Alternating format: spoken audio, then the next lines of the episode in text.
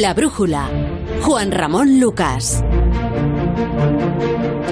Ya sabe usted, amiga, amigo oyente, que en La Brújula le estamos contando una pequeña historia universal de los bosques, que un día aparecerá en los anales del relato histórico de la humanidad y la biología como em, elemento de consulta principal. En el último episodio nos quedamos hace 310 millones de años, en una época en que los bosques eran tan grandes que la atmósfera se llenó de oxígeno y los insectos crecieron hasta tamaños gigantescos. Algunas libélulas medían más de medio metro Alberto Aparici, buenas noches. ¿Qué tal? Hola, hola Juanra, buenas noches. Meganeura era esa enorme libélula. Meganeura, como las que tienen muchos. Pero, pero eh, fíjate, el otro día me lo preguntaban, ¿y por qué eran tan grandes? Si no me acordaba, y efectivamente era porque el oxígeno era mucho más puro, había más oxígeno y, crecían muchos más los, los animales. Bueno. Era porque los, los insectos no tienen pulmones y el oxígeno tiene que entrar por unos agujeritos que tienen y llegar a todo su cuerpo. Y si son muy grandes, el oxígeno no llega adentro y en las partes internas se asfixian. Pero cuando hay mucho oxígeno sí que puede llegar, pueden hacerse más grandes. Esa es la respuesta. Bueno, pues hoy, eh, eh, hoy ¿de qué nos toca hablar? Eh, vamos a un periodo de transición, me has dicho, ¿no? Me habías comentado por lo básico. Sí, señor. Efectivamente. Estos, estos bosques antiguos, también llenos de estos seres extraños tan, tan raros que, que ojalá estaría muy bien ver, pero nunca hemos podido ver pues estos bosques antiguos van a ir cambiando, van a aparecer otros árboles que ya nos van a ir sonando más y eh, van a ir, digamos, tomando la, tomando la delantera. Pero hay dos momentos que van a marcar esta transición. El primero ocurrió hace 305 millones de años, muy poquito después de donde lo dejaron, y lo llamamos el colapso de los bosques del Carbonífero. ¿El colapso de los bosques? ¿Eso significa que los bosques desaparecen? No desaparecen, pero sí reciben un golpe bastante serio. Eh, ¿Te acuerdas que los bosques del Carbonífero estaban dominados por estos licopodios arborescentes, ¿no? que eran, eh, en realidad eran árboles, pero eran como columnas muy altas, 30 o 40 metros, y con hojas largas que iban saliendo del tronco, eran una enorme columna.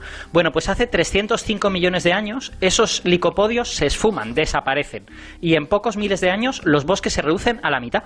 ¿Y a qué se debe el colapso? ¿Por qué? Bueno, eh, hay muchas discusiones al respecto, hay varias teorías, pero sobre todo, casi todas indican que los responsables fueron el cambio climático. Vaya. Resulta que el carbonífero era escenario de una glaciación, como en la actualidad. Una glaciación es cualquier momento en que hay hielos perpetuos. Pues en el carbonífero había hielos perpetuos en los polos y en el Ecuador había un clima muy lluvioso.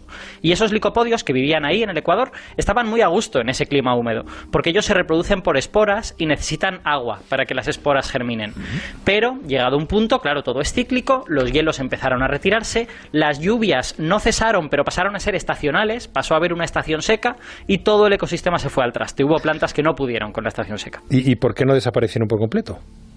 Pues porque por fortuna durante todo el carbonífero habían estado apareciendo nuevas especies que digamos eran actores secundarios en todo esto, pero esas nuevas especies sí supieron adaptarse a las lluvias estacionales.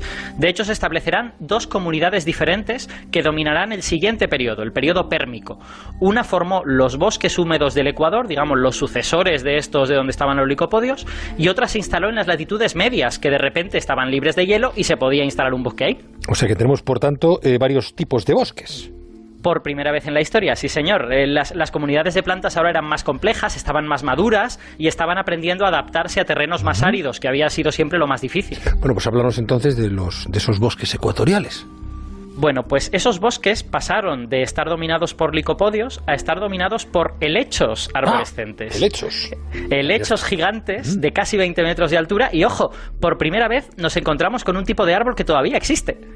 Lo que pasa es que aquí en España no tenemos, pero en Oceanía, en Australia, Nueva Zelanda, en otras islas por allí, hay helechos arborescentes. Y de hecho he colgado una foto en Twitter donde se ven. Eh, la foto que he colgado es de un bosque actual, de, una isla de, de Oceanía. Bueno, pues estos helechos, hay que imaginarlos, se parecen mucho a enormes palmeras. Tenían hasta 20 metros de altura, un tronco desnudo, y arriba se abría una especie de corona de hojas entrelazadas. Y de hecho, seguramente estos bosques nos iban a recordar bastante a las selvas tropicales actuales, porque eran bastante densos, estaban muy cerca los helechos, y las sombrillas estas de los helechos bloqueaban gran parte de la luz del sol. Y, fíjate qué curioso, ¿por qué sabemos esto, que, creaban mucha sombra? Es porque en el momento en que aparecen los helechos, empiezan empiezan a aparecer también fósiles de un gran número de plantas trepadoras, plantas que necesitaban trepar por esos troncos o de lo contrario no conseguían llegar a la luz del sol y antes no les hacía falta. Yo estoy viendo las copas de esos árboles, son, como, son, son los helechos que hay, por ejemplo, en Asturias. Que, Claro. Exacto, pero, muy grandes, pero digamos. enormes, sí, sí. Pero muy altos, con un tronco, digamos. Es un helecho a 20 metros de altura. Sí, y en las zonas de, lejos del Ecuador, ¿qué bosque encontramos? Bueno, ahí encontramos plantas adaptadas a climas más secos, son las plantas, digamos, más sofisticadas, más modernas, y estas ya nos van a empezar a sonar mucho. Estas ya las hemos visto. Aparecen las primeras coníferas en el periodo pérmico. De esta época tenemos fósiles que los ves y dices, esto es un ciprés. A lo mejor no es un ciprés moderno, pero se parece a un ciprés. Se parecen a tejos también. Y aparece también un árbol que a mí me gusta muchísimo, yo creo que de nombre igual no le suena mucho a la gente, es el ginkgo. ¿Sabes lo que es un ginkgo? No. Pues es un, es un árbol que seguro que has visto en numerosas ocasiones, porque en la actualidad se usa como planta ornamental y en España lo tenemos en un montón de parques y jardines. Valencia está llena. Yo corro por una, por una mediana en, en, Valencia donde hay un montón de ginkgos y nuestros oyentes lo podrán reconocer porque tiene unas hojas muy características. Tiene el, el peciolo de la hoja y se abre en forma de abanico. Bueno, pues cuando nuestros oyentes encuentren un ginkgo, que sepan que desde esas hojas 270 millones de años les contemplan, porque apenas han cambiado desde esa época. Siguen siendo muy parecidos a como eran en esta época tan remota. Eh, estoy viendo uno ahora, es el, el ginkgo biloba, ¿no? Famoso. Eso es. Es la única especie que queda. En, al principio había muchas y durante la época de los dinosaurios había otras un poquito más diferentes, pero ahora solo queda esa, la única que sobrevive. Oye, esos dos tipos de bosques diferentes coexisten, imagino, ¿hasta cuándo? Bueno, coexisten durante todo el periodo pérmico, que dura 50 millones de años, y durante todo ese tiempo van haciendo una especie de baile, ¿no? Este baile depende de los hielos. Cuando los hielos avanzan, los bosques de helechos ganan terreno, porque el Ecuador se vuelve más lluvioso. Y si los hielos retroceden, los bosques de coníferas invaden esas zonas ecuatoriales, porque el Ecuador se vuelve más seco, ¿no? Pero la tendencia general del pérmico, por desgracia para los helechos, era ir hacia climas más áridos, porque todos los continentes se habían juntado en el inmenso continente Pangea que unía todas las tierras emergidas. Y en el interior de Pangea se formaron varios desiertos muy muy grandes, con lo que el clima fue hacia más árido, más árido. Y al final del Pérmico los bosques ecuatoriales sobrevivían en unas poquitas islas, en las actuales China y Corea, que en aquel momento eran un océano con unas cuantas islas. Y entonces, en ese momento en que todo estaba bastante árido, llegó el segundo evento traumático, he dicho que había dos, solo he hablado de uno. El segundo evento traumático es la extinción es la extinción del pérmico. La, extinción del pérmico es el momento en que estuvimos a punto de perderlo todo. Es el momento en que estuvimos a punto de que la vida se fuera a la porra, que desapareciera de la faz de la Tierra.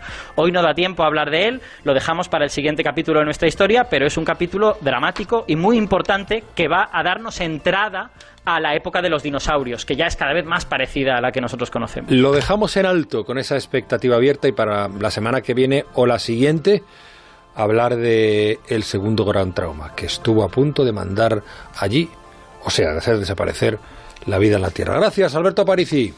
Un abrazo, Juanra. Hasta la semana que mucho. Hasta la semana que viene.